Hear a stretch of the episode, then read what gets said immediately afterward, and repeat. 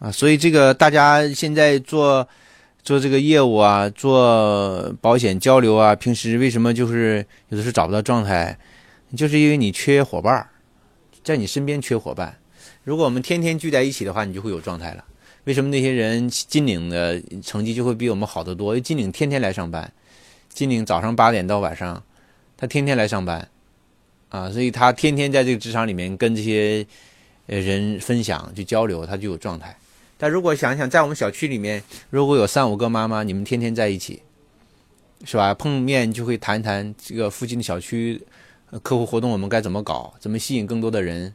怎么组织各种各样的活动？春天来了，应该去组织亲子活动啊，植树也好，郊游也好，是不是？各种各样的故事会也好，小朋友表演艺术这个节目也好，跳蚤市场也好，你们三五个人就可以凑在一起谈谈这些话题。那你彼此之间有支撑就不一样了。你一个人肯定是很孤单的，是吧？所以我是建议大家就是就近取材，你也不用想的太多，天南海北去找人，不用，就你就近。你如果大家把每个小区都守住了，就像我们的根据地一样的，就是你所住的小区，你能够找三五个妈妈和你一起来做，形成一个行动小组的话，那个小区天地就是你的。凭我们的专业啊，我们要。把我们竞争对手赶出小区，那太轻松的事情了。凭我们的专业程度，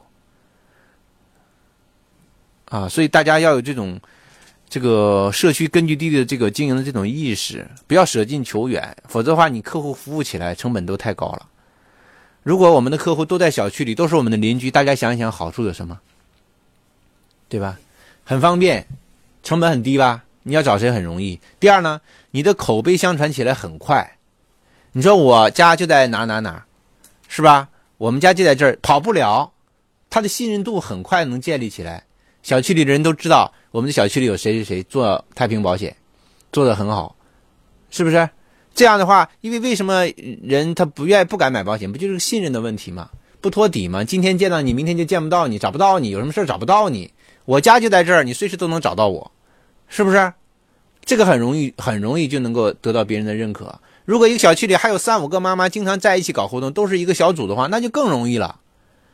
这我们小组，你看这都是我们太平的，你不用担心，我们都一起为大家服务。我们是这个小区的服务专员，太平我们是这个小区的服务专员，是这样的呀，对吧？我们经常搞活动，今天如果有五个客户成交，明天可能就会有十个，因为他们之间口碑相传，在小区一个一个相对封闭的范围里面传播是很快的，啊，口碑相传也很快。这样话很容易就能够建立起我们的根据地。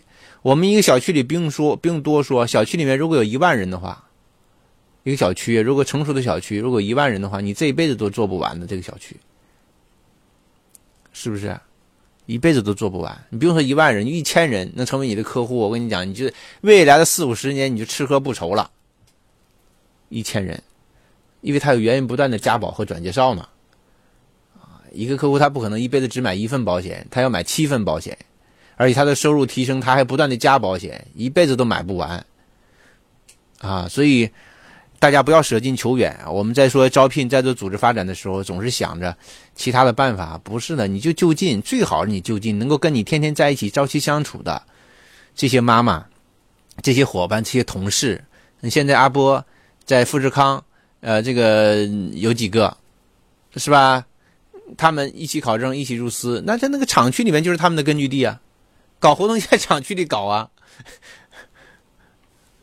他们就形形成一个小组啊，就很容易，是不是？所以大家呢也要在这方面去想。